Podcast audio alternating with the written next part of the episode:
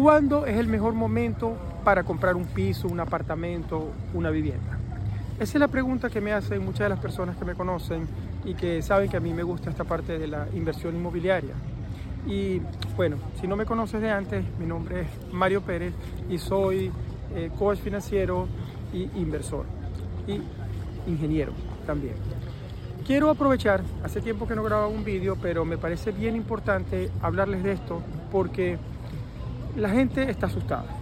Eh, lo único que se habla en las redes es que hay inflación, que viene una recesión y que es muy difícil pensar en invertir. El mejor momento para invertir es hoy. Esa es la respuesta. Y les voy a explicar por qué. Porque siempre a lo largo de la historia van a pasar estas cosas. Pero para invertir en una vivienda no deberíamos esperar. No lo deberías procrastinar, prorrogar. Por eso esa es la respuesta que yo quiero darte, pero también quiero darte algunos fundamentos importantes. Siempre he dicho a todas las personas que me conocen que uno debe invertir con un sistema, un sistema que puede ser muy grande y muy elaborado y que realmente te va a ayudar. Pero hay tres cosas que son muy importantes a la hora de invertir en una propiedad. Y la número uno es ubicación, es la más, más importante. Tienes que estudiar esa ubicación, eh, el mercado alrededor la zona, la ciudad, el país donde quieres hacer esa inversión y definirla y empezar a familiarizarte muy bien con esa zona, caminarla, visitarla, conocer a los agentes de real estate o de bienes y raíces en esa zona.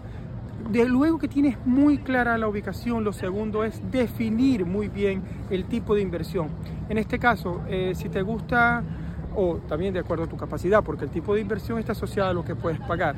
Por ejemplo, vamos a poner eh, que quieras invertir en un apartamento, en un piso pequeño, una habitación, un baño, lo defines bien, con claridad. Ok, esa es la inversión que voy a realizar. Y por supuesto, el costo asociado va a ser de acuerdo a lo que puedas pagar. Entonces, lo número tres es qué tanta vivienda puedes comprar por lo que puedes pagar, de acuerdo a lo a lo que tengas disponible para invertir. Porque ojo, para invertir primero hay que ganarse el derecho a invertir.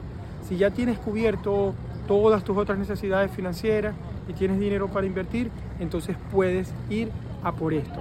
Y con estos tres pequeños eh, tips, ya sabes, ubicación, definir bien la inversión y el precio que puedas pagar, recuerda, no más de eso, puedes empezar a invertir.